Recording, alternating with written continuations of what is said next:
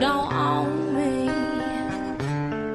I'm not just one of your many toys. You don't own me. I don't say I can't go with other boys. Don't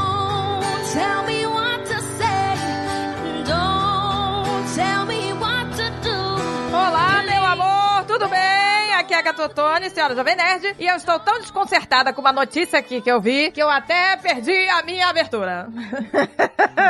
pois, aqui é Andréia, portuguesa. E, gente, 2022! 2022, gente! A mulherada tem que se unir mais do que nunca, porque a coisa não, não tá indo pra frente. É. Sensação que, né, tem, tem umas pedras no caminho. Não, a gente tem que empurrar, a gente tem que empurrar com tudo, gente. Eu sou Iana, sou escritora, publicitária e feminista em todas as horas possíveis, impossíveis e nas mais difíceis e nas fáceis, em todas que estão aí pra gente viver e lutar. Oi, gente, eu sou a Angélica e eu ganhei um prêmio Jabuti com um livro feminista. Oh, Ai, que delícia! Que delícia! Uma caneca de mamica!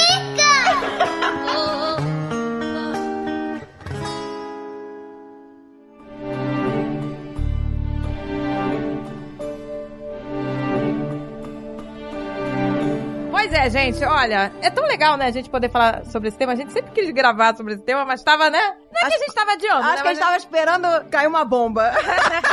Parece isso. Não, gente, pois é, porque, olha, eu vou falar aqui na minha introdução, eu falei de uma notícia que me desconcertou, porque esta notícia aqui que veio aqui, olha, no dia 19 de julho, às 9 e 10 da noite, vem esta notícia, que procurador defende obrigação sexual de mulheres e é alvo de representações no, no Ministério Público Federal. E aí, vamos lá, meninas?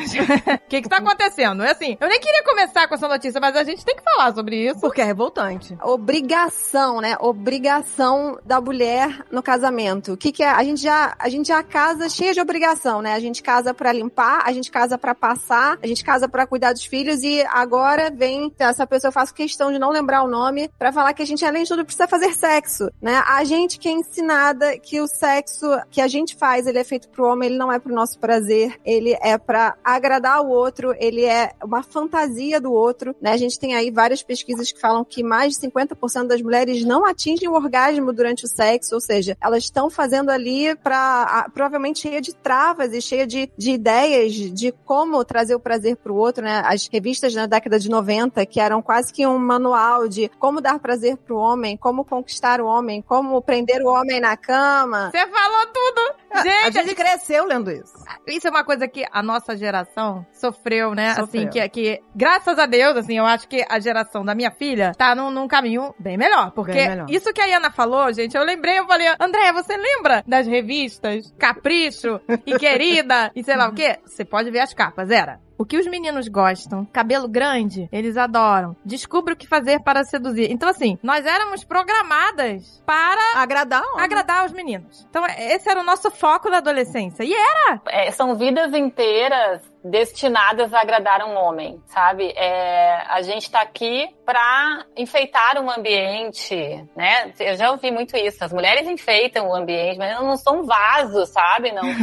Eu quero que até o final desse programa, meninas, a gente explique o que significa o Dia Internacional da Mulher. Porque receber emoticon de florzinha ou uma rosinha, não sei o que, tá tudo errado.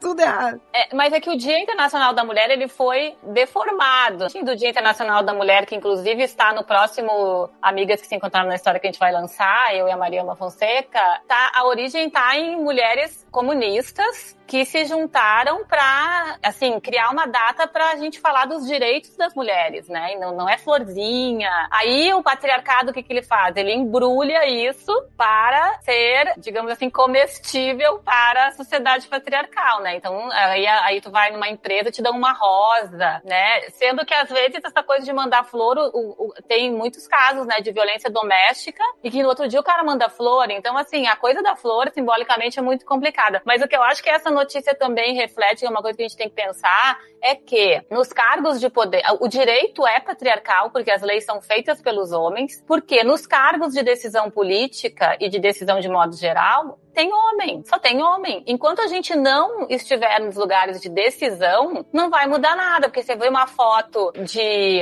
Câmara dos Deputados, de, de líderes do mundo inteiro, só tem homens. Se tu tira mulher, fica, se tu tira os homens, fica uma mulher. No Brasil, por exemplo, a nossa representatividade no Congresso Nacional é vergonhosa, é uma das piores do mundo, é 14%. E a previsão é de ficar menos ainda esse, com essa próxima eleição, vai ter menos mulher. Então, assim, a gente tem que pensar que a gente tem que chegar nos lugares.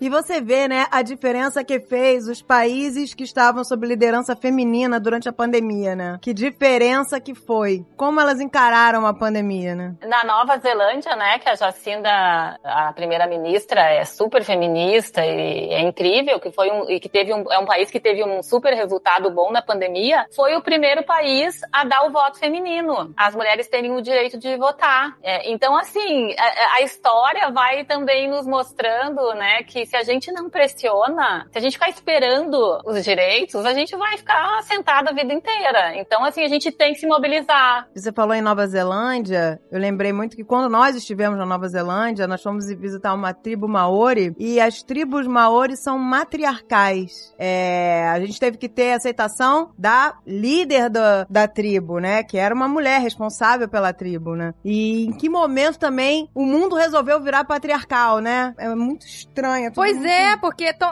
o Alexandre me falou que até estão fazendo um estudo em relação a isso, porque estavam tentando, né, primeiro linkar, ah, será que é a, a- alguma coisa da força física, né, de constituição muscular e tal que faz, mas não, mas já tem evidências de outras civilizações, de, de outras, né, de povos, em que as mulheres eram líderes, então, não- porque a gente pensa numa Não. coisa primitiva, né, ah, numa coisa, será que era isso? Ah, porque... Os mas- maores, as mulheres vão pra guerra. Pois é. As mulheres são guerreiras. Tem uma autora, a Silvia Federici, uma autora italiana maravilhosa, que ela tem um- vários livros, entre eles o Caliban e a Bruxa, que é uma história incrível da criação do capitalismo, cercamento de terras, e a partir disso, é, o, antigamente, né, no período pré-feudalismo, as pessoas viviam em comunidades, né, eram comunidades grandes, onde várias pessoas eram responsáveis por várias coisas, inclusive as famílias eram núcleos enormes. Você tinha esse pensamento de tribo, eram aldeias, não eram famílias, né? E aí foi começando o cercamento de terras, a questão da propriedade privada foi evoluindo e as famílias, os núcleos familiares foram ficando menores, foram ficando restritos a pai, mãe, filhos. As tarefas que eram das mulheres, que antes eram tarefas super importantes, que eram as tarefas de cura, né? As mulheres elas eram responsáveis, elas detinham o conhecimento de ervas, de tratamentos, de, de, de como manter aquela, aquela aldeia saudável. É a importância de um médico hoje na sociedade, né? Qual a importância dessa profissão pra gente hoje? É uma profissão muito bem vista, né? E a gente perde esse lugar por conta da gravidez e da procriação e para quem a gente vai deixar essa terra que hoje é nossa, né? E você começa a restringir a mulher nesse lugar de lar, cuidados, as tarefas femininas passam a ser completamente se- sem importância, né? O cuidado, que na verdade é extremamente importante, ele vai perdendo a importância pra gente ir perdendo a nossa importância mesmo na sociedade. E esse livro, ele é um tratado, assim, nossa, a gente tinha que ler ele, e eu lia chorando, eu lia estudando. Não, e, esse, mas- e o que ela mostra também nesse livro é como que foi fundamental para o capitalismo se colocar, que as mulheres fossem colocadas dentro do ambiente doméstico definitivamente, para que elas conseguissem é, abastecer, prover a vida doméstica do homem que vai trabalhar. Então, o capitalismo todo ele está feito em cima do trabalho gratuito de uma mulher, porque se não tem a mulher para lavar, para passar, para cuidar dos filhos, para fazer comida, esse homem não vai trabalhar. Sabe o que eu acho engraçado? Nós não tivemos uma educação, pelo menos na nossa geração, né, é, que falasse sobre o feminismo. Então, o feminismo pra gente sempre foi uma coisa assim, uh, uma coisa tão esquisita. Não, sabe? Passavam gente pra gente como se fosse uma loucura. Ah, as mulheres queimando sutiã e acabou. Era só isso, eram mulheres queimando sutiã. É, e isso é um projeto, né, tipo do patriarcado, né? É você pintar a feminista como a mulher mal amada, como a mulher peluda numa sociedade que acha que se você tiver pelos você é horrorosa. Então ela é uma mulher feia, numa sociedade que fala que tudo que uma mulher tem que ser é linda. Então assim, ela é tudo o que uma mulher não tem que ser a feminista, né? Então assim, isso é um projeto feito para que as mulheres não se unam e para que as mulheres não se aprofundem nessas questões, né? Eu tava falando com a Angélica antes da gente começar a gravar que assim, é o patriarcado, ele orquestra uma sinfonia muito cruel com a gente, porque ele conta pra gente que se é, a gente se comportar da forma XYZ, se você for feminina, se você for obediente, se você for acolhedora e você cuidar da casa e você cuidar dos filhos, o patriarcado ele te protege, né? Então assim, você tá debaixo da asa dele e você é uma mulher bem vista. Isso não é verdade. A mulher sendo estuprada numa sala de parto é a prova de que isso não é verdade. A gente sofre violência independente do papel que a gente performa. Então assim, entre ser uma oprimida sofrendo violência quieta e uma oprimida sofrendo violência gritando e lutando, eu prefiro ser a segunda, sabe? Porque pelo menos eu tento mudar alguma coisa para as próximas gerações. Exatamente. E tem uma frase da Simone de Beauvoir que eu gosto muito, que é, é o, o, opressor não teria tanto sucesso se ele não tivesse o oprimido do, os oprimidos do lado dele. Então, assim, a, a gente sempre é, se alia ao opressor na esperança de não ser tão oprimido, né? Como a, exato, exato. E é uma neurose coletiva isso. Total, uma neurose coletiva. Pois é, o que eu acho mais triste é isso. É, os oprimidos não saberem que são oprimidos. Então, quando você fala sobre feminismo para as próprias mulheres, né, Exato. né? Uma grande parte olha isso, ah, não me vem com essas feministas, não sei o quê. Ah, é, que, entendeu? Por, por quê? Ai, você é muito radical, você é radical, né? Porque você tem raiva de homem. Você é então, é muito assim... radical ideia de nos enxergarmos como seres humanos iguais. É. Essa ideia radical, gente. Não, é super radical. 2022, hein, gente? Pois é. e eu falo assim, eu sempre falo assim para quando começa a história, eu falo, gente, só um pouquinho. A gente não quer, a nossa pro, né, a proposta das feministas não é fazer com o homem a mesma coisa que eles fazem com a gente. Porque se fosse vingança, não ia terminar nunca. Então, assim, calma, nós não a gente não quer ferrar vocês. Mas é que eles, no fundo, no inconsciente, eles sabem que eles estão, que a gente tá em desvantagem e que eles estão oprimindo, né? Então eles têm medo, porque tanto que na, nas campanhas contra o sufrágio feminino, no começo do século XX, eles colocaram colocavam a mulher, tipo, o homem servindo o café da manhã da mulher, o homem e a mulher, assim, com uma cara de brava. Porque é, é o contrário. Hum, olha só, olha só como as campanhas. É o que eles sabem que fazem com a gente. Não, essas campanhas, assim, são até case, né, na publicidade, assim, as campanhas contra o sufrágio. Então, então assim, é muito complicado, porque parece que se tem. As, muita mulher parece que tem que estar tá sempre pedindo desculpa pro homem para ser feminista. Não, a gente não tem nada contra, não é nem todo homem é assim. Gente, é uma estrutura, não tô falando desse, daquele, é uma estrutura que favorece eles e que eles têm que entender que Deus, sabe? Não é ser raivosa reivindicar isso. Eduque a próxima, as próximas gerações e a, e a que tá em, né, em vigor agora, para que os nossos filhos homens não repitam esses mesmos erros, isso. entendeu? E as não meninas, nessa... é. E as meninas possam entender o que quer ser feminista, né? O que é você defender os seus direitos direitos. É, e tu não tem que pedir desculpa por ser feminista, sabe? Ai, desculpa, não tenho nada contra. Parece que tem que estar sempre justificando. Não, é porque, ai, você tem que falar mais doce, você tem que não, não pode. E às vezes a raiva é um componente importante, sabe? Se a gente vai. Não, a, a, gente vê um caso desse de estupro, uma menina que é estuprada e não pode abortar por causa de uma juíza patriarcal que coloca ela num abrigo longe da mãe para que ela não possa fazer um aborto que é legal ainda, um aborto que é desde do, é, é, quase é, dos anos 30, essa legislação. Então, assim, é, a raiva tá nos outros contra a gente, a gente só tá reagindo, né? Mas parece que isso é uma ofensa, né? E, e muita mulher é conivente, assim, essa coisa de ficar passando pano pra homem, eu acho, eu acho muito incômodo, sabe? Ai, coitadinho, tá se esforçando, ai, ele já passou por várias coisas. Ai, gente, sabe, não me conta os seus problemas, eu já tenho os meus, sabe? Lidem com isso também, os homens. Eu acho que essa coisa da mulher que passa pano, né, é uma questão tão delicada cara, porque assim, ao mesmo tempo que a gente fica com muita raiva, tipo assim, você não tá enxergando o que tá acontecendo, não é possível. Existe uma criação que faz parte é, do nosso núcleo, né? Que é o, o aceite do homem, né? A gente, cre... a, a quantas? Centenas e centenas e centenas de anos. A pior coisa que pode acontecer com uma mulher é ela não casar, né? Tipo assim, isso, ela, ela tá pra titia. E a mulher, ela nunca pedia ninguém em casamento, ela era pedida em casamento. Então, assim, esse é o aceite máximo da vida. E esse, você abrir mão desse lugar de ser querida por um homem, de ser desejada por um homem, é muito difícil, sabe? Porque a gente é ensinada desde sempre que esse é o maior valor que a gente pode ter. Não, e tem a questão também da pessoa, desde a gente criança, ouvir. Ah, porque a mulher é falsa, as mulheres são falsas, são competitivas, são invejosas. É, Como se sempre. os homens não fossem competitivos, como se os homens não fossem invejosos, entendeu? Como se todos os adjetivos ruins pertencem à mulher, porque os homens são legais, são unidos. São unidos, a gente cresceu com isso, de gente que as cresce- mulheres competiam, É. né? De que era sempre aquela aquela Nossa, era Eu muito falei, eu falei, me desculpa, gente, mas engraçado. Eu acho que tem muito mais homem assim do que mulher. Não, e nós éramos Porque- treinadas pra isso, doutrinadas pra sermos rivais, pra sempre vermos o defeito da outra mulher, pra diminuir a outra mulher, pra falar do corpo da mulher. E pra- essa competição tem de fundo o homem, a É. atenção do homem. É isso que eu né? ia dizer, é sempre disputando o olhar masculino. Então, tu, só, tu, Exato. só- tu é validada pelo que um homem acha de ti. Então, se o, a- o- os homens, os teus amigos, né? Eu, já, eu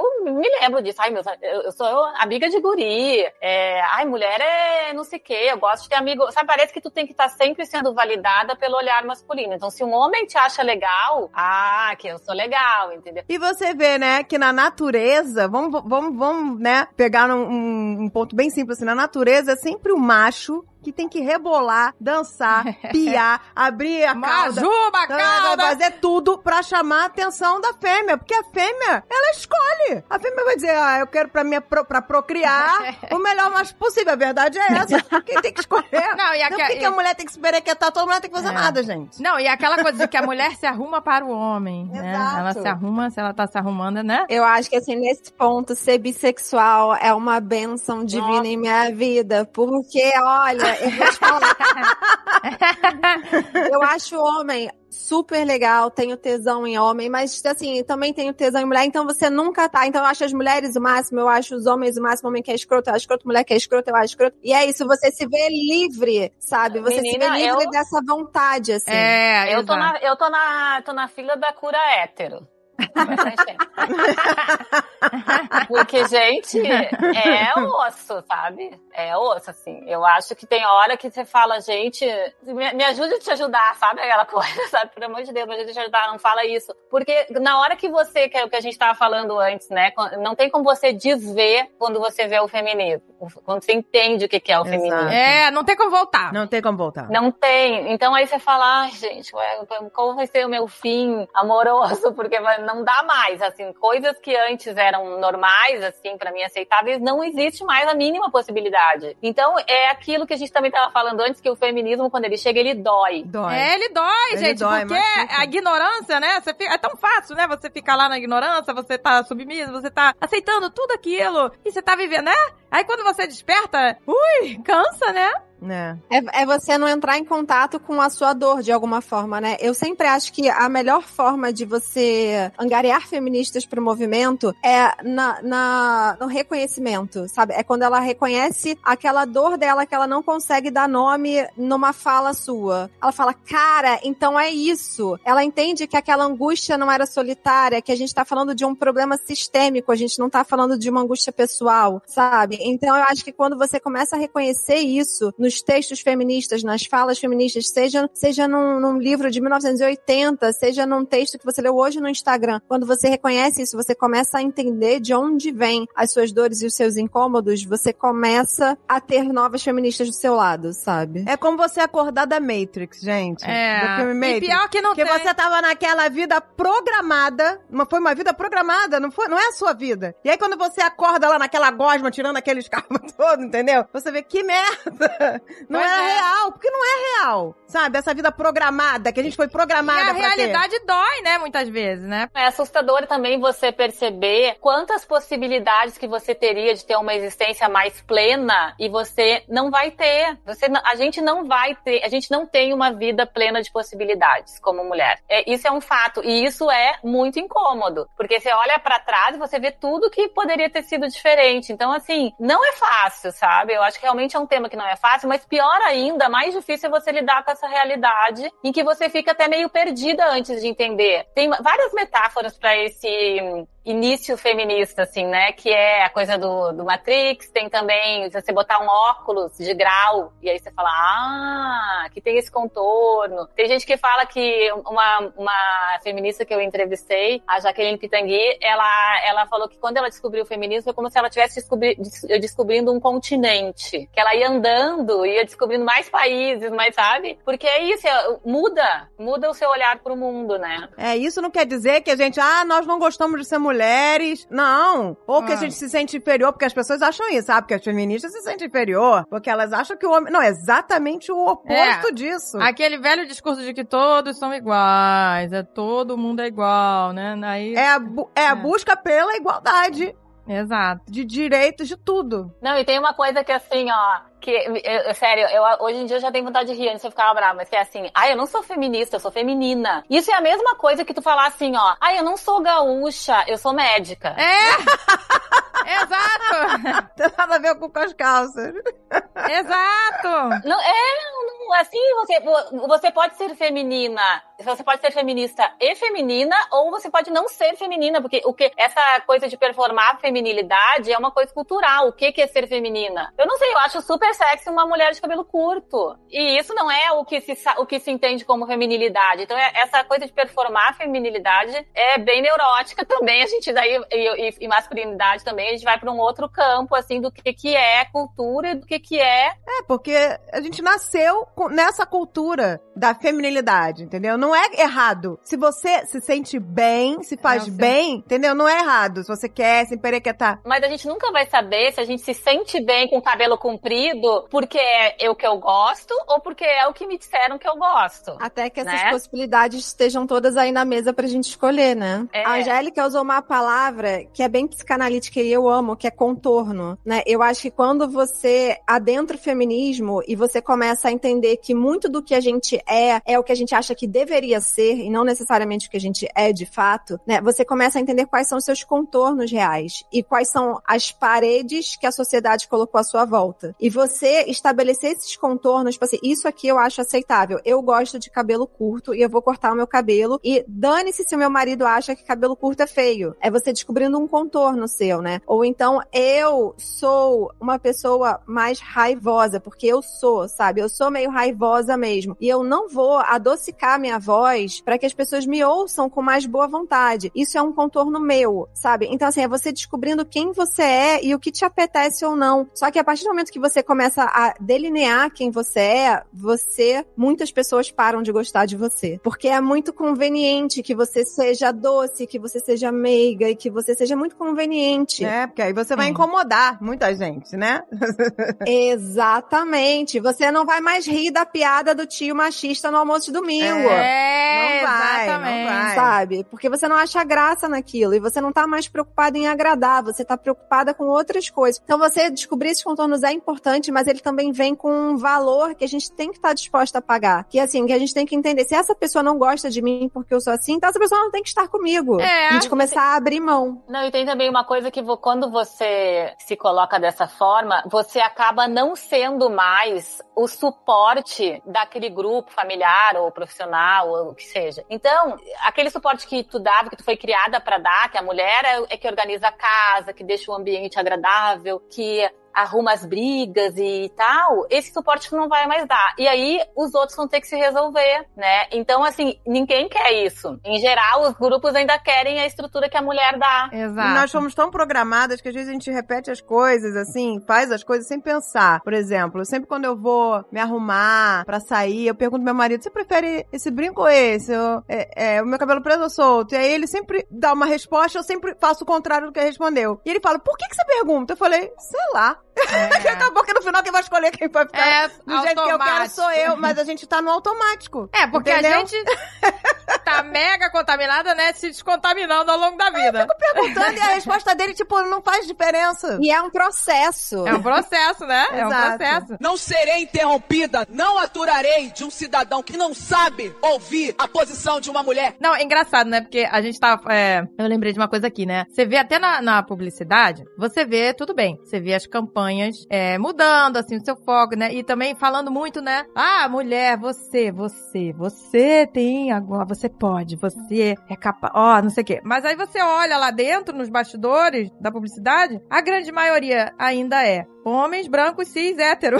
É. isso tá, isso incomoda, né? Porque você vê toda uma campanha, todo mundo falando de você, você, ei, você, hein? Você pode. Mas aí lá dentro ainda não tá É assim. isso em todas as esferas. Não é? Então isso incomoda. O feminismo, ele tá ajudando também a gente a tirar o véu do machismo das campanhas e a gente já começa a conseguir cada vez mais identificar. Assim, essa campanha não passou por uma mulher. Essa campanha tá tentando falar comigo e ela tá errando feio. Essa semana teve uma campanha de uma comercial de uma lâmina de barbear que falava é, o look do inverno, capolizinho, farol aceso. E era um produto pra mulher. E que, que mulher fala assim com outra mulher? Nossa, que mulher. Meu Deus, que mulher é essa? capolizinho. Eu nunca usei essa palavra na minha vida. As minhas amigas nunca usaram. Eu nunca vi uma mulher falar que eu quero, gosto do meu capolizinho. É, Eu gosto do meu farol aceso. Que isso, gente? É. É muito é. ridículo. Aí né? você vê, né? Não, e a coisa do carro. O o carro é um fetiche é, do patriarcado, né? A, a genital com Deus. carro, não sei o que. É muito podre, gente. Gente do céu! Daí a gente fala é podre, ai, radical, ai, raivosa, ai, não gosta de homem, ai, não sei o quê. Sabe assim? É que chega, é que irrita, sabe? Quando tu, quando te dá conta disso. Exato. Mas é isso, porque nos cargos de decisão estão homens. E o, o- o mundo publicitário, o mundo da comunicação é poder. E onde tem esses lugares é- são os homens. Eles que ganham mais, eles, eles se contratam, porque homem gosta de homem, né? Eles querem a mulher pra ser a, a faz tudo da casa e pra transar de vez em quando. Porque o que eles gostam, quem eles admiram, são os outros homens. Né? Vê dois caras O conversando. patriarcado é homoafetivo, né? É total, ele- eles se ajudam, eles se contratam, eles se premiam, sabe assim? Então, e a gente tá aqui eh, disputando quem é a mais bonita, quem, quem, quem, que o homem acha mais gostosa. Cara, é burrice, a gente vai É ficar tipo, até quando? foda-se isso, gente. Pelo amor de Deus. Não, então, o- esse livro que eu falei que nós que ganhou o Jabuti, meu e da Ama, é sobre amizades femininas na história. Sobre mulheres na história que foram amigas e o que, que elas conquistaram com a amizade delas. Então, quando as mulheres estão juntas, é potência, sabe? Quando tu para de ficar só pensando se tu ah, tem a bunda agradável pro cara olhar, é, eu não tô dizendo que eu não, diria assim, né? Eu não tô dizendo que homens devem ser assassinados em praça pública, não é isso. Mas assim, a- o foco da gente não pode, tá- o foco deles não tá na gente. Por que, que a gente vai ficar com essa neurose eterna de rondando atrás de uma aprovação masculina, né? Então, quando a gente se une, a gente faz grandes coisas. Inclusive, se descobriu do que são feitas as estrelas, que é uma coisa que a humanidade tem que saber, por causa de uma amizade feminina. Uma mulher entregou o estudo dela para outra, a Cecília Payne. Quando ela falou, né, quando ela foi lá e fez a tese de mestrado dela, a banca masculina fez ela dizer que aquilo era impossível. Ela acabou colocando uma frase final, que ela se- sempre falava que ela se arrependia, dizendo, é, Nossa, mas tudo de isso que eu escrevi provavelmente não é verdade. Nossa. Nossa, que absurdo. Não, e muitas tinham que até ter a validação de um homem, né? Assim, fingindo que é o homem, sei lá, o marido que fez, aí elas, ele assinava porque ela não podia aparecer. né? Muitas Isso acontecia muito, né? Muitas usavam, muitas escritoras também não usavam nome, usavam sobrenome pra não deixar claro se era um, um livro escrito por uma mulher ou por um homem, porque se fosse uma mulher não é, não é nem sair É. da- dali do, né, entendeu? Do script. A gente vai vendo a história, assim, tem a, a, a outra que eu gosto de estudar, que é a Olympe de Gouges, que é uma revolucionária da Revolução Francesa. Na Revolução Francesa que a gente ouve igualdade, fraternidade, liberdade, era só para homem branco. Porque quando eles derrubaram a, a monarquia e, a- e as mulheres ajudaram isso, eles escreveram os direitos dos homens e dos cidadãos que não incluía as mulheres. E a Olympe de Gouges falou, não, opa, mas nós estamos aqui. E aí ela escreveu os direitos da mulher e da cidadã, que era, incluía ter herança, poder se separar, poder trabalhar. E o que, que aconteceu? Eles degolaram, ela foi pra guilhotina. Meu Deus, gente, que isso. Porque ela reivindicou direitos pra ela. Então, assim, como não se revoltar com isso? A gente vai ficar passiva diante disso pra sempre? Exato, gente. E graças a mulheres que não ficaram passivas pra isso, Pois muita é. coisa já mudou. Porque senão você não ia ter direito à herança, ou você não ia ter direito... A gente não estaria nem votando. Né? Não estaria. Não, é, a, Fo- a Fô falar que fala não sou feminista, sou feminina, ela só tá usando calça, ela só tá podendo votar, ela só tem herança porque uma feminista morreu, se ralou, foi colocada num hospício, porque tinha isso também, né? Coloca num. Ela pode se divorciar Também hoje em tinha, dia. é. Ela pode se divorciar graças às mulheres que lutaram por ela, entendeu? Pelo, por esses direitos, né? Não, ainda tinha isso, né? De botar em hospício também. Pois é. Tinha. Incomodava. O hospício era o lugar das mulheres que a sociedade não queria mais, né? Tipo, psh, joga no hospício. É, a, a Camille Claudel. A Camille Claudel ficou 30 anos, os últimos 30 anos da vida dela, ela tava num hospício, sem ninguém, não iam nem visitar. Se bobear no hospício, tinha as pessoas mais sãs de todas, né? Pois é. Porque As mais legais. eram as mulheres, eram os homossexuais, era tudo que, Exato, que tava exato. incomodando, né? Tava incomodando. Não serei interrompida, não aturarei de um cidadão que não sabe ouvir a posição de uma mulher. Sabe uma coisa que eu acho também legal? Que, assim, em todo movimento, né, você tem algumas é, vertentes que vão, acho que,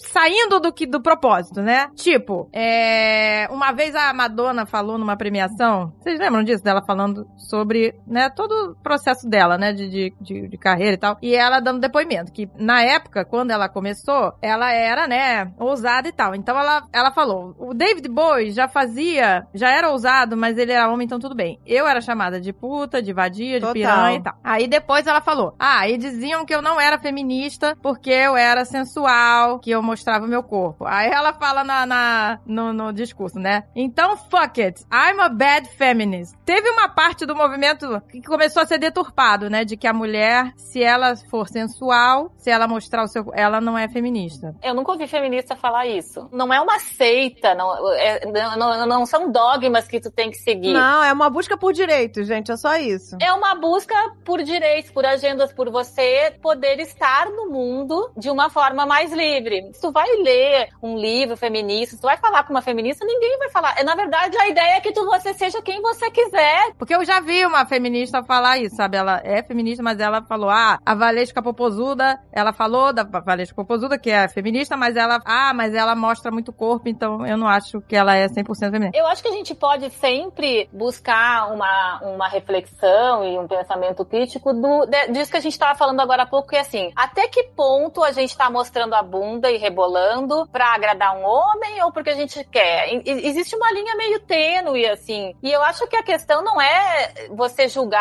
a amiguinha, entendeu? Mostrar a bunda não é. Sabe, eu- eu- não é tu que tem que dizer o que que é ser uma boa feminista ou não, sabe? O feminismo... Até porque somos todas mais feministas, né, gente? Eu acho que, assim, essa cobrança por perfeição, assim, a pessoa feminista, ela tem que ter uma conduta irretocável. Isso que a Angélica falou é verdade, assim, a gente tem sim que avaliar o que que faz a gente rebolar nossa bunda, a gente tem que avaliar também que as vivências são muito diferentes, assim. Você vai ter aquela mulher que a vida inteira foi obrigada a cobrir o corpo inteiro, e que foi obrigada a ser virginal, e que foi obrigada, normalmente a mulher, uma mulher branca, né, foi obrigada a se esconder. E aí, no dia que ela coloca a bunda pra fora e rebola, ela tá se libertando. E vai ter aquela mulher que sempre foi sexualizada, que sempre foi objetificada, sabe? E normalmente esse lugar é da mulher negra, que sempre foi vista como um objeto a, a ser transado e depois descartado. E essa mulher, às vezes, ela se vestir na beca e colocar um blazer fechado e uma calça social, é a liberdade dela, né? Então, assim, a liberdade, ela tem muitos, ela é, é- é um- uma pedra com várias fa- faces, né? Então, assim, é isso que a gente tem que ter em mente. É que não é um julgamento do que, que o que, que você tem que fazer para ser uma boa feminista. É um repensar, né? É um repensar do lugar de gênero. É um repensar do que, que é ser mulher, o que, que é ser homem, qual é o meu lugar na sociedade. E é um repensar que eu acho que ele vai espalhando uma onda de, digamos assim, melhorias, benefícios para todas, todos e todes. Todo mundo se beneficia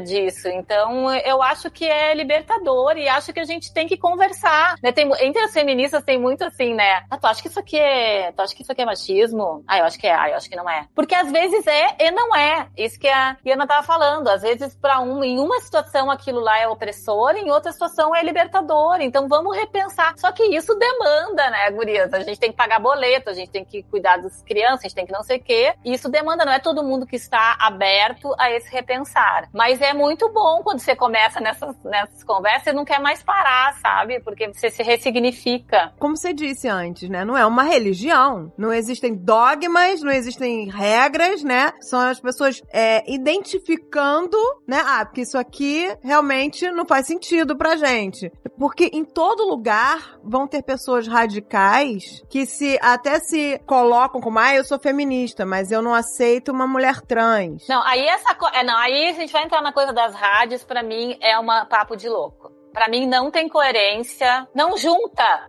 Eu não consigo nem conversar, não é por nada, mas é que quando eu começo a tentar conversar sobre isso, eu não consigo avançar porque é, pra mim não, não tem mais argumento, entendeu? Exato, porque isso é, é o oposto do que você busca. A gente tá falando que a mulher é colocada em um lugar pela cultura, né? A cultura te impõe esse lugar de submissão. É, a gente tá entendendo que ser mulher não se nasce mulher, se torna-se mulher, porque é uma cultura em cima de ti. Então, se é uma cultura em cima de ti, tu tira essa cultura, o que que acontece? E eu acho que as, no- as gerações mais novas, eu tenho uma filha de 15 anos, é muito legal porque eu acho que eles vieram questionar o gênero, que é uma coisa que há 5 mil anos precisa ser feita É. Exato. dá um tilt na cabeça de todo mundo. E se a gente recusa essa conversa, que eu acho que é o que as, as rádios fazem, assim, é uma recusa, você deixa, você deixa essa geração sozinha. A gente vai deixar essa geração com uma bomba no colo, uma bomba eu digo boa, mas assim, tipo, complexo de, de, de lidar, porque a sociedade não, a sociedade é bi, né, é, é essa coisa bilateral, é binarismo de gênero. Ou tu é preto, ou tu é branco, entendeu? Não existem nuances possíveis. E aí a gente não quer lidar com isso, assim, né? Não, vamos lidar, é legal, é rico, vamos conversar sobre isso, vamos, vamos entender. É, porque você vê, né?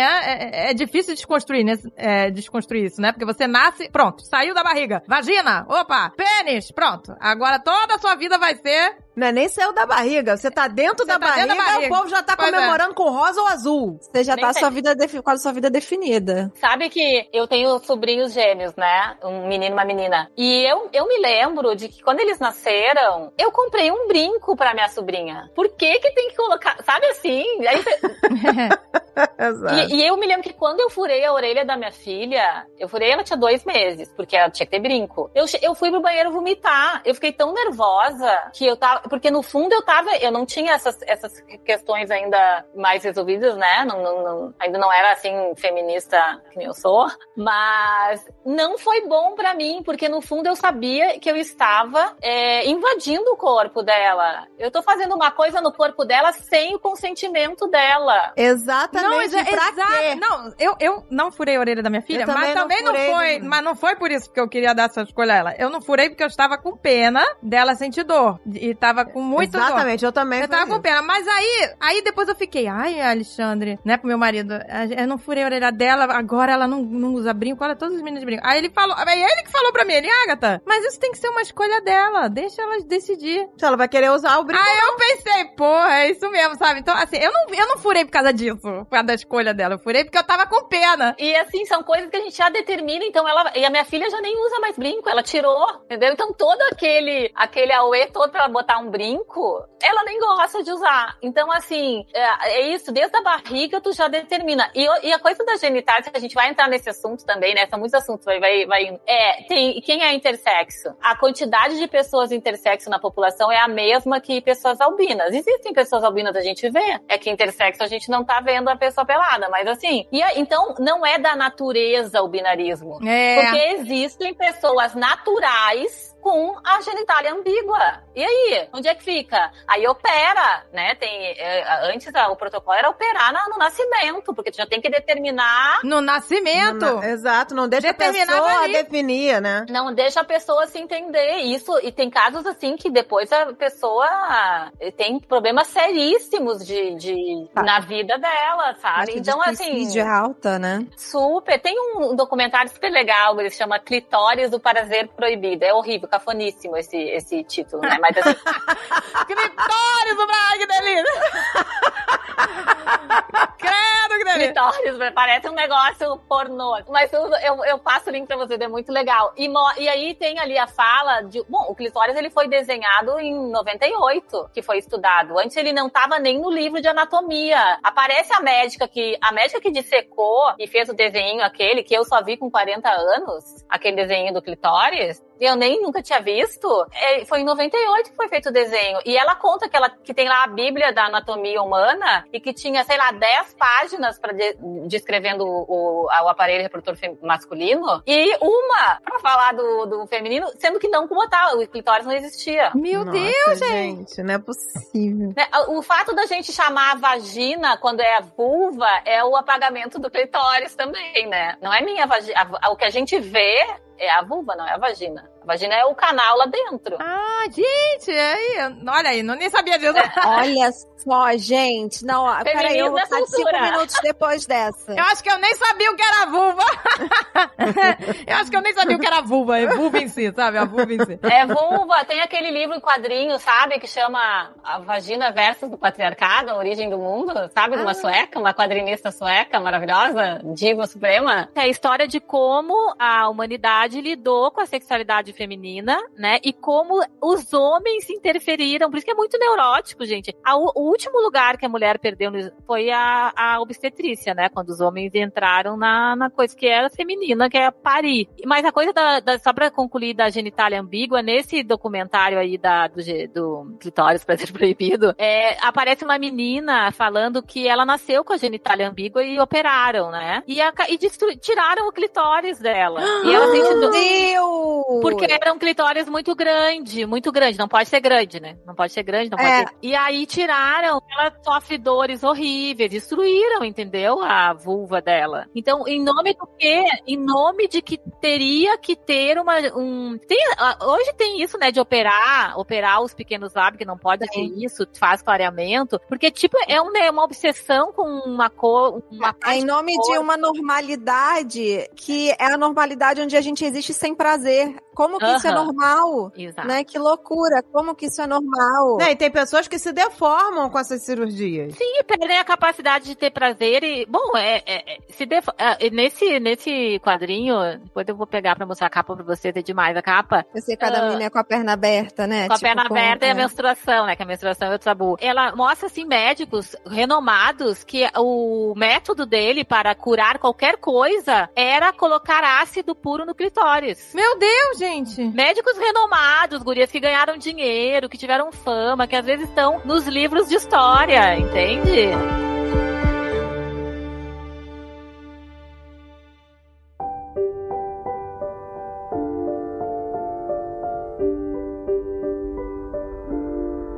Olha, eu tenho uma teoria, e pode ser que essa teoria já esteja em algum lugar, mas eu nunca li. Eu acho que, assim, a mulher, diferente do homem, é o único gênero biológico que tem período fértil. Gente, eu não sei se vocês já prestaram atenção no período fértil de vocês, mas no nosso período fértil, a impressão que dá é que até um poste na rua é atraente e você quer, assim, é, é um período sexual muito forte, né? É um latejar, é um latejar da sexualidade feminina e isso é muito forte, sabe? E o homem, a produção hormonal dele, ela é, ela é plana, né? Ela é o mês inteiro ali muito parecida. Então eles não têm esses rompantes sexuais que a gente tem. Eu ainda acho que essa, esse olhar maquiavélico pro prazer feminino tem a ver com isso, porque eu imagino que antigamente que você não podia fazer sexo fora do casamento, que você não podia, se você tinha um marido ainda que não, não, não- te comia, puta merda, seu período fértil, você, sei lá, você escandalizava o patriarcado, sabe? Eu, eu, gente, não é possível, tem que ter alguma, alguma coisa em relação a isso, porque também se fala muito pouco sobre esse período fértil feminino, o prazer que se sente, a- a- a- o tesão que se sente nesse período, isso não se fala. É, eu acho que se fala muito pouco de, de sexualidade de maneira geral. É um tabu pra todo mundo a sexualidade. É um nó da humanidade, né? Mas nesse documentário, aquela que fica, tem que ver. Ele mostra, assim, que teve um momento ali até a Idade Média que não era um problema a sexualidade feminina. Porque se acreditava que só quando a mulher tinha orgasmo é que engravidava. É, Então se queria que as mulheres engravidassem, porque naquela época tinha muita. As pessoas não viviam tanto, precisava de gente pra trabalhar e tal. Então era legal engravidar. E aí, depois de um determinado momento, quando passa a ser não, não a mulher ter que ser controlada pelo capitalismo, tu, o legal é transar só pra engravidar, sem ter o prazer. Porque antes se acreditava que só engravidava se tivesse o orgasmo, que era o orgasmo que puxava o, o espermatozoide, sei lá. Então são muitas coisas, assim, que, que você tem que avaliar de uma maneira ah, maior, assim, né, historicamente. Mas é uma, são muitas formas de oprimir. E oprimir a sexualidade tanto de homens é uma forma de você controlar uma população, né? Se você tem ali. Se você, ah, não, e assim, vamos olhar com o nosso absurdamente patriarcal presidente brasileiro. É um frustrado sexual. N- Claramente. É, um- Eu, eu ainda voto em micropênis. Não sei se pode entrar nisso. Eu voto. É que o filho tem, né? Pode ser genético. Mas também, assim, isso também é uma coisa que a gente, de colocar o cara num lugar menor porque ele tem um micropênis, também é patriarcal.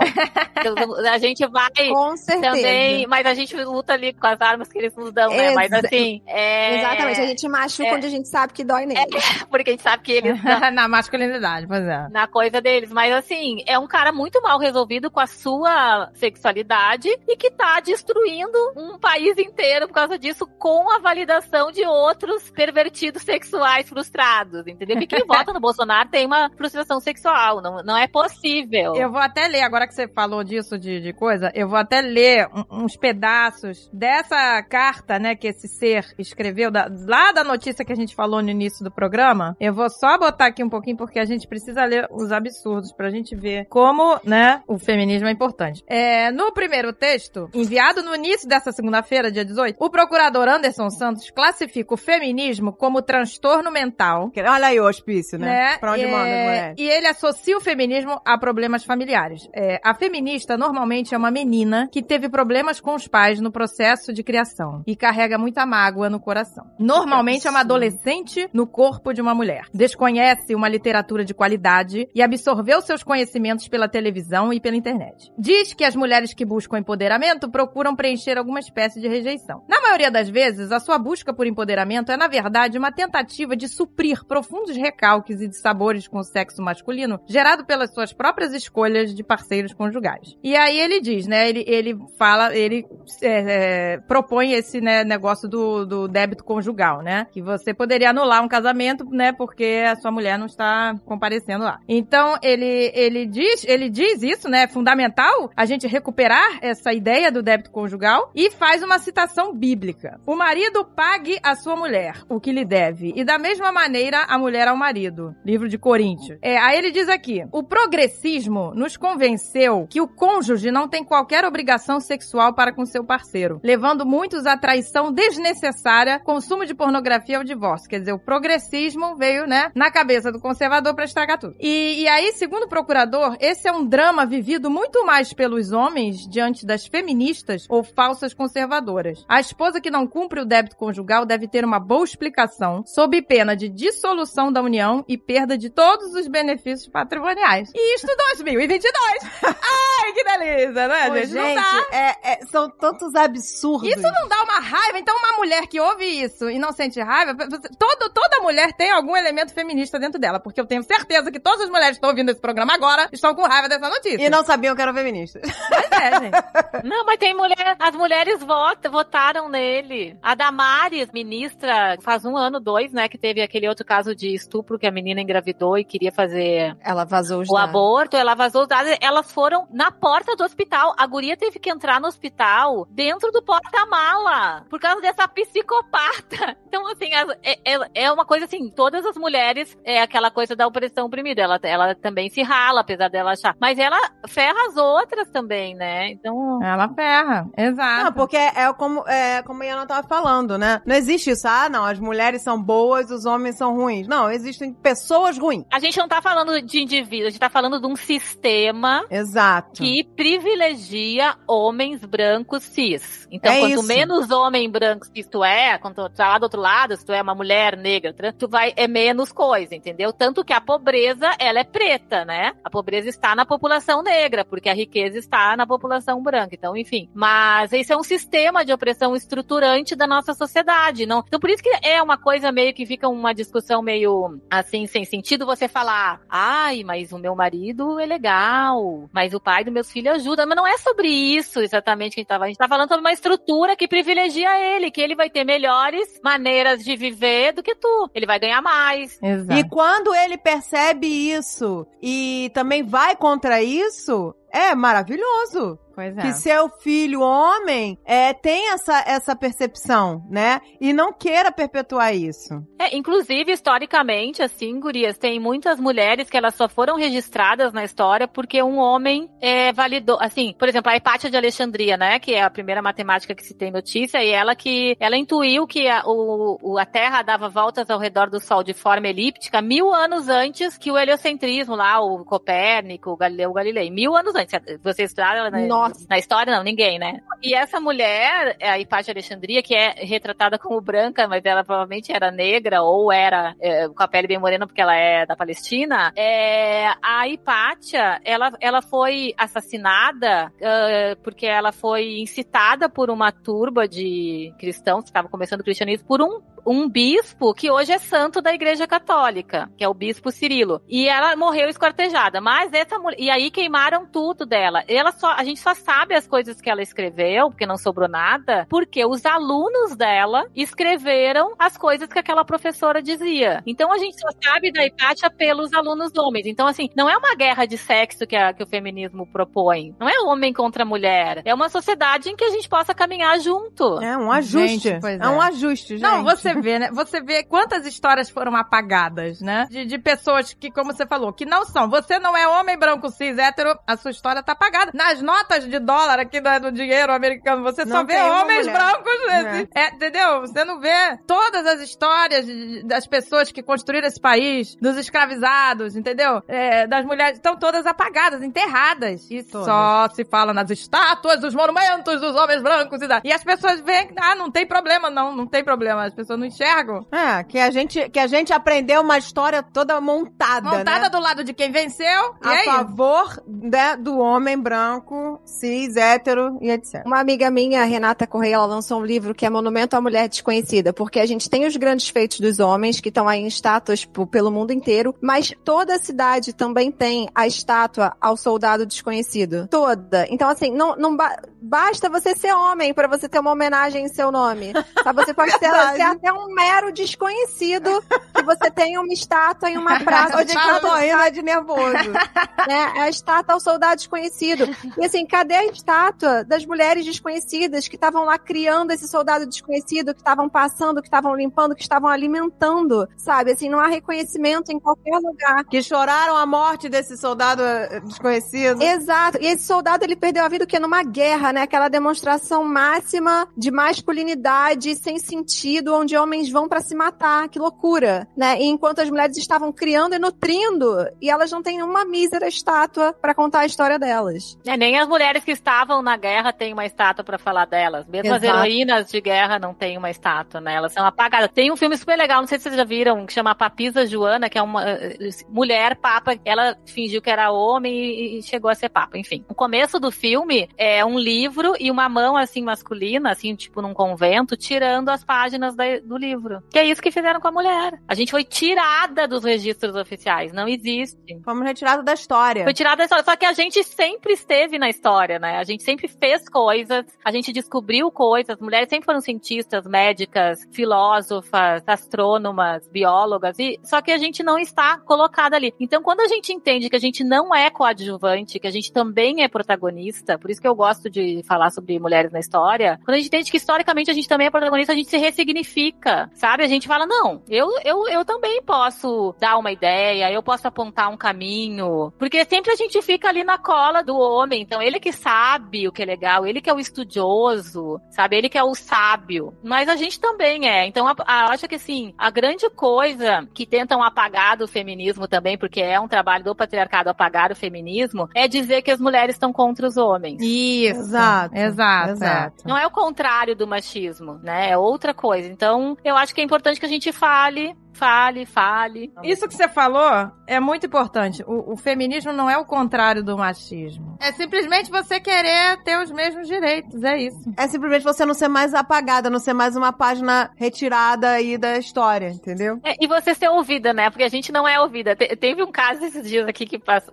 uma notícia de uma senhorinha na periferia aqui de São Paulo que tava vendo que a- o prédiozinho que ela morava ia cair. E ela falava, ah, vai cair. Não, que besteira, não vai cair. Ela, gente, tá caindo. Cair, vai cair. Chama- ligava pro, pro bombeiro ir lá, ninguém ia. Falava pro marido, falava pro não sei o quê. Até que um dia ela tava sozinha, era tipo um, um prédio de dois andares. E ela tava com um neto, ela falou: Meu, isso aqui vai cair, eu vou sair daqui agora. Avisou todo mundo para as pessoas saírem. E na hora que os, daí os bombeiros chegaram, na hora que eles chegaram, caiu o prédio. Meu Deus. Ela salvou todo mundo. Só que ela não estava sendo nunca levada em consideração. E isso acontece muito com a gente na família, no trabalho, no ambiente profissional, de tu falar uma coisa e a pessoa, não, besteira. Aí o homem fala, ah, tem razão, tem razão, boa ideia, boa ideia. Nossa, você falou disso de falar, né? Quantas mulheres sofrem assédio no trabalho todo dia? Mas não, isso não é nada. Isso aí não foi assédio. Isso não é nada. Tipo assim, na nossa geração até essa questão de assédio era, era meio que uma coisa assim. Que bom que você foi assediada, porque você é desejada, sabe? Era uma coisa boa. Que não foi a Danusa Leão, não sei, que escreveu um texto assim. Ai, que vivam os homens, bons tempos em que antigamente a gente... A gente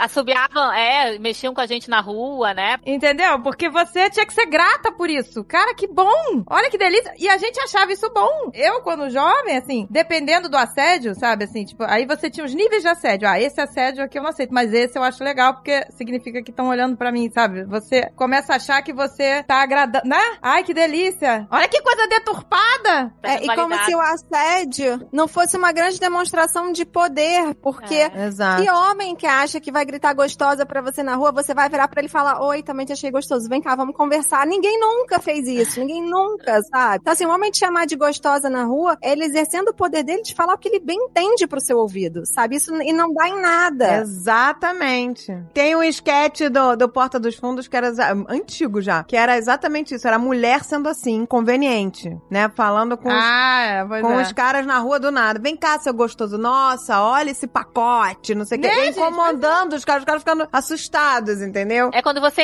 inverte a imagem, causa choque, né? É sempre chocante. Se a gente naturaliza uma coisa que é o contrário, é chocante. Então é super legal esse, essa troca. Vocês lembram na nossa época que na mídia, no- nos filmes, na TV, era só. As mulheres eram sempre assediadas nos filmes e, no- e na- e nas, e nas séries, isso era normal. Ela tava sempre ali, Disponível. disponível, sempre sexy, sempre com tesão, e sempre ali do lado do homem, é o papagaio de pirata, ele o protagonista, e ela ali gritando assustada. Era sempre essa coisa muito deturpada e a gente achava normal. Eu até, quando criança, é, achava né, legal a brincadeira assim, sabe? O menino era o que tava protegendo e a menina tava lá assustada. Gente repetia isso, porque era Gente, a famosa frase que a gente cresceu ouvindo, que atrás de um grande homem tem sempre, sabe? É, Tem sempre é. um- uma mulher que tá sendo apagada, tá sendo é, tirada os direitos, submissa, disponível. disponível. É, Não, né? gente. Não é, É a frase toda errada. E a gente cresceu ouvindo que isso era o certo. E nas relações, assim, mesmo pessoais, a gente, mesmo que não seja tão, assim, explícito, a gente vai repetindo isso, assim, a gente tem que estar sempre... Eu era muito assim, né, com o namorado, com o marido e tal. Ah, eu que tenho que dar um suporte. Ai, tá nervoso, então, coitado, ele tá tenso. Tu tem que estar sempre ajeitando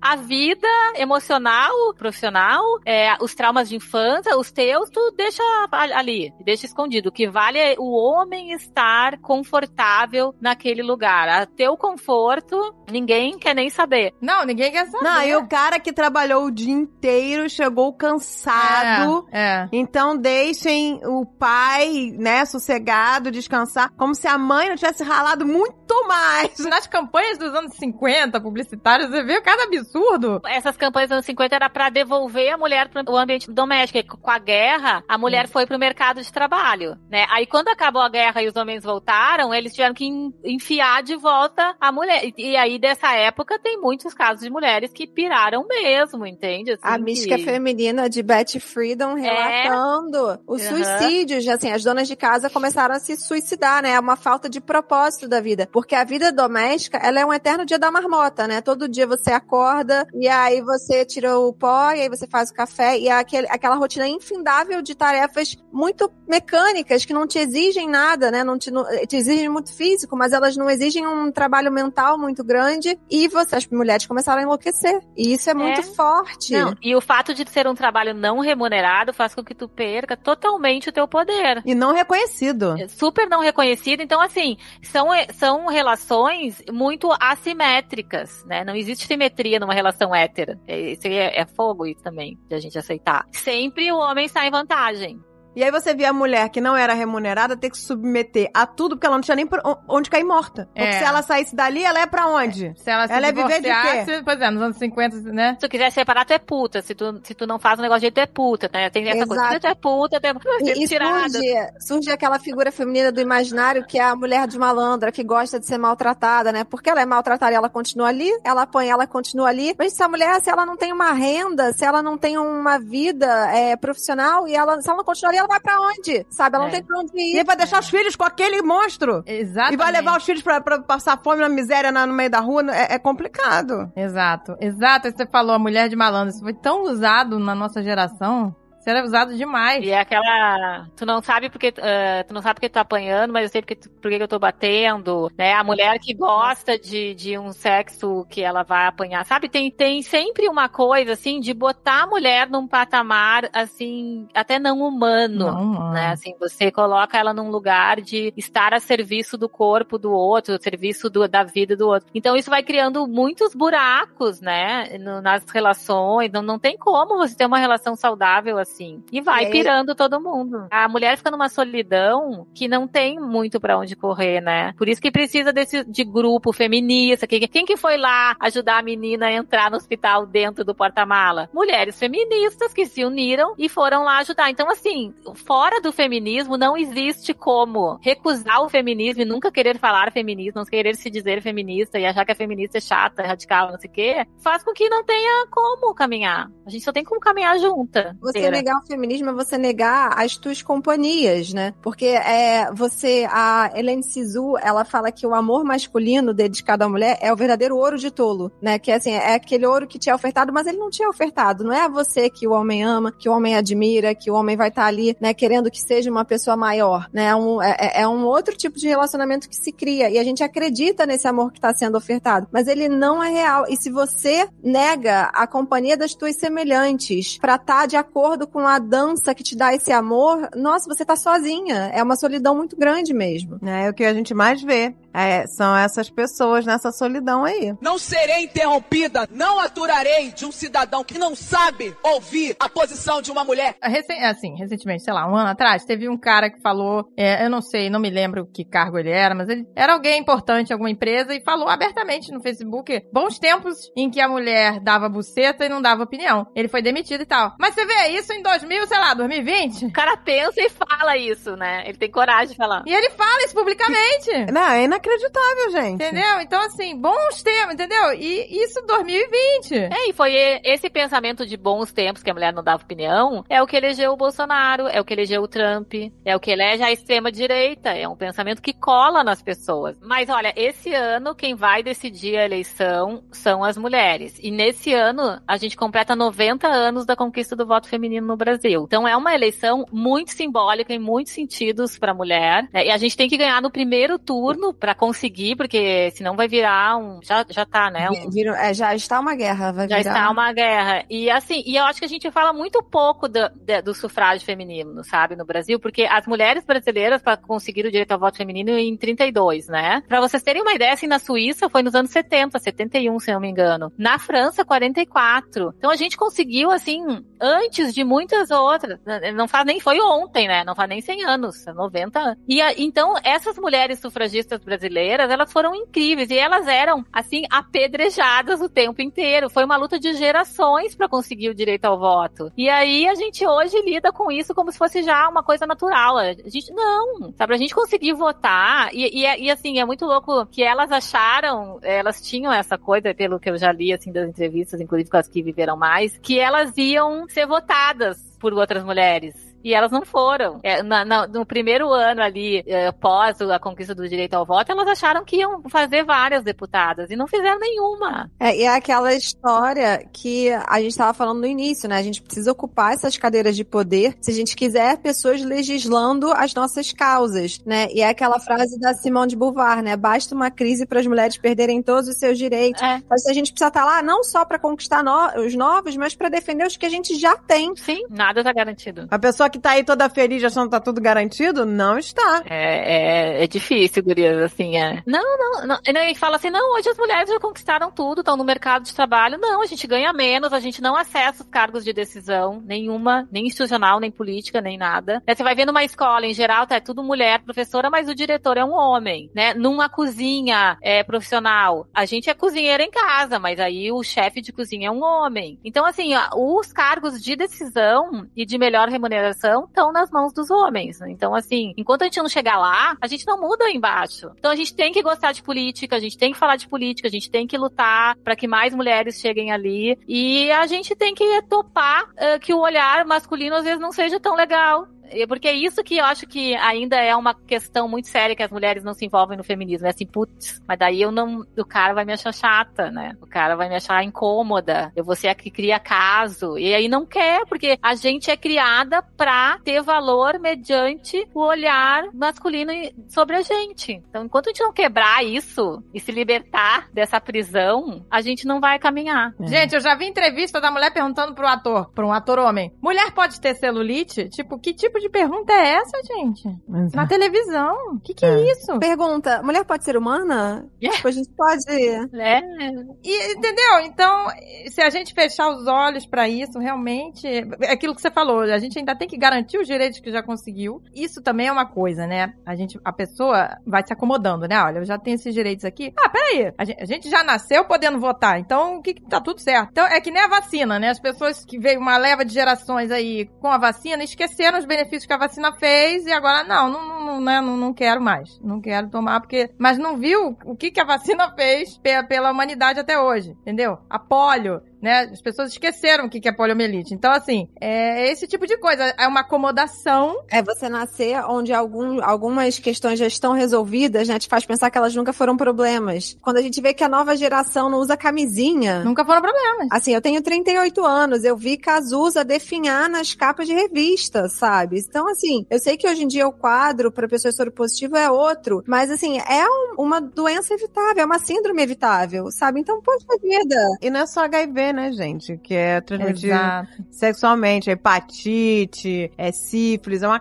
cacetada de coisa que não é nada agradável, né? Que dá para você simplesmente prevenir usando camisinha. Não serei interrompida, não aturarei de um cidadão que não sabe ouvir a posição de uma mulher. Eu tenho um livro publicado que ganhou o Jabuti, né? Que é o Amigas que se encontraram na história, meu e da Ama. Todos os meus livros são com ela, que é uma ilustradora feminista, minha amiga, coautora, que eu amo. E a gente escreveu esse livro, ganhou o Jabuti. E assim, eu gosto sempre de falar que é um livro feminista que ganhou um prêmio muito importante na literatura brasileira, né? Então a gente te, o que a gente está dizendo está sendo ouvido. Eu acho importante assim que o prêmio ele valida, né? Dentro dessa cultura patriarcal ele valida. E aí agora o livro vai ser relançado pela editora seguinte, que é o selo jovem da Companhia das Letras, agora no final de agosto, junto com o volume 2, então tem mais 20 são, né, o 1 um tem 20 histórias de 20 duplas, tem 10 histórias de 20 duplas de mulheres, 20 amigas, e agora a gente vai contar mais é, a história de mais 20. E a, no começo do ano a gente lançou também o Berta Lutz e a Carta da ONU, que é sobre a atuação dessa brasileira que pouca gente conhece, sufragista, uma das líderes sufragistas do Brasil, que no, o trabalho dela, né, em 45, então bem depois de, de, da conquista do voto, de incluir a palavra mulheres na carta que deu origem à ONU, que é considerado o primeiro tratado internacional a contemplar a ideia de igualdade de gênero. E ela conta num documento todo o trabalho dela durante dois meses de conferência com todos os países reunidos para conseguir. E assim, se, aí a gente transformou em quadrinhos essa memória dela, né? Então a gente, tá, a gente deu voz para ela, porque quem tá contando a história na HQ é aberta. Então foi uma maneira também de honrar a voz das mulheres na história, porque a gente vai sendo tirada, nossa voz não é ouvida. Então tem, tem esse quadrinho também. Então, quando tiver o lançamento, a gente manda agora no final de agosto o convite para vocês, para quem quiser tá lá, a gente vai ficar muito feliz. Tem que lançar no Rio.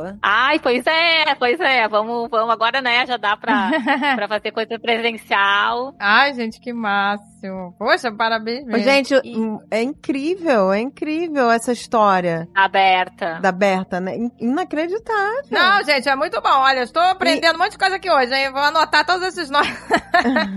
Não, e quando eu, quando eu fiquei sabendo que existia esse documento, eu falei, nossa, que interessante esse documento, tal, que ele atrás. E, e esse documento tá na biblioteca de assuntos femininos da Universidade de Londres. E eu não consegui, não sei o que, aí pedi pra umas gringas aí que tinham o documento, elas não quiseram me dar, lá, lá, lá. Aí consegui. Quando eu consegui, que eu já tava até desistindo, na hora que eu li são sete páginas, assim, datilografadas por ela, que até tá no livro a foto das páginas, com a letra dela, assim, é, arrumando. Na hora que eu li, eu falei, é inacreditável, porque tem coisas que ela fala que ainda a gente poderia falar hoje. Tipo, tem uma, uma das outras mulheres, um, num momento, assim, que é super emblemático de quem conhece esse documento, que é um chá, que ela foi chamada pela delegada, que eram delegadas, né? Pela delegada norte-americana, e, e que é onde essa mulher norte-americana falava pra ela que ela não, não, de- não deveria pedir pra incluir a palavra mulheres, que isso seria uma atitude muito vulgar. E aí ela fala: olha, é justamente pra isso que eu estou aqui. Né? Então imagina assim, uma brasileira, que é um país menos importante, digamos assim, com a, o país que estava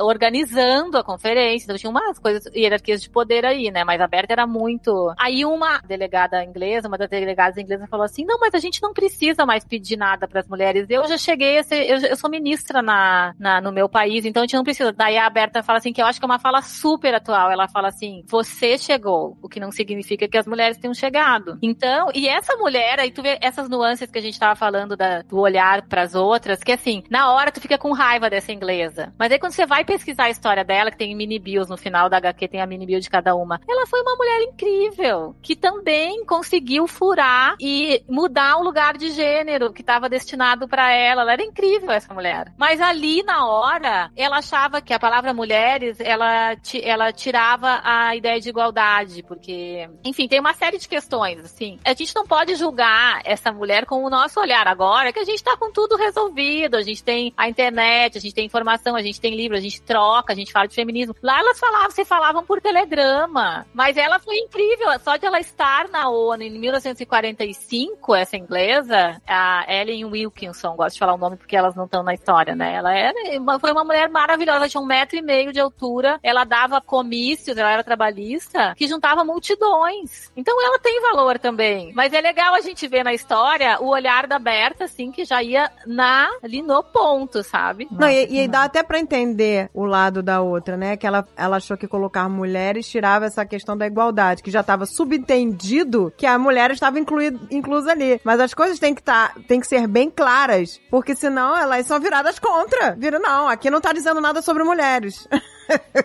Que doideira. A enviada pela Austrália, que era uma das mulheres que estava lá, que é a Jessie Street, que era uma aliada da Berta, ela fala, fala tem um quadrinho que a fa- o balão de fala dela é exatamente esse. Ela fala: onde não está escrito, os direitos são tirados. Exatamente. Ah, é, é isso. É isso aí. Ó, depois eu te mando a foto do quadrinho que ela fala isso. E ela foi uma mulher incrível, a Jessie também. Todas elas, até essa americana, sabe, desgraçada que prejudicou muita coisa, ela, ela furou o lugar, sabe, que estava destinado pra ela. Então elas merecem estar na história, mesmo que seja para serem criticadas por nós. Nem que seja pra gente dizer, olha que absurdo, elas têm que estar ali.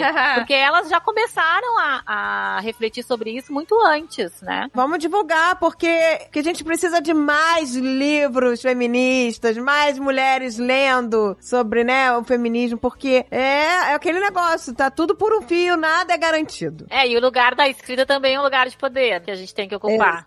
Exatamente. Se não tá Exatamente. escrito, como é que é a frase? Adorei. Ela fala assim: a carta deve incluir explicitamente que todos os cargos da ONU sejam igualmente abertos a homens e mulheres. Onde as regras não são definidas, as mulheres são tiradas do jogo. Tá vendo? Exatamente. Muito boa essa frase, hein? Vamos terminar Muito o programa com bom. essa frase. Fiquem com essa frase na cabeça, meu amor. Fiquem. Não esqueçam dessa frase. É, exatamente. Ô, gente, eu vou só terminar aqui, que as pessoas devem estar confusas, assim. Ué, mas a Angélica não é nutricionista?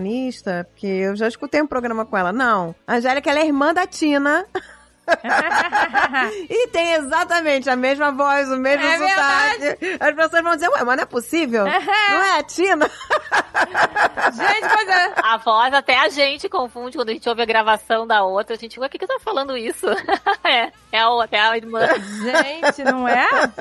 Mas Igual. É muito igual. Você- Igual. Vocês são gêmeas, não? Não, não, eu sou mais velha, um ano e pouco. É. Não são Não gêmeas. são. E olha ah, que um eu ano e pouco. Nossa, mas é pouca diferença. E eu chamei a Tina pra participar. Imagina as duas falando. A gente, ninguém ia entender. É. Quando é. é uma, quando é a outra. Pois é. Ela quase participou desse programa. Quase, quase. Mas ia ser confuso pros ouvintes. Gente. É, ia ter que falar, agora sou eu falando, agora sou eu falando, né? Nossa, é muito Com a palavra? Tina. Com a palavra Angélica.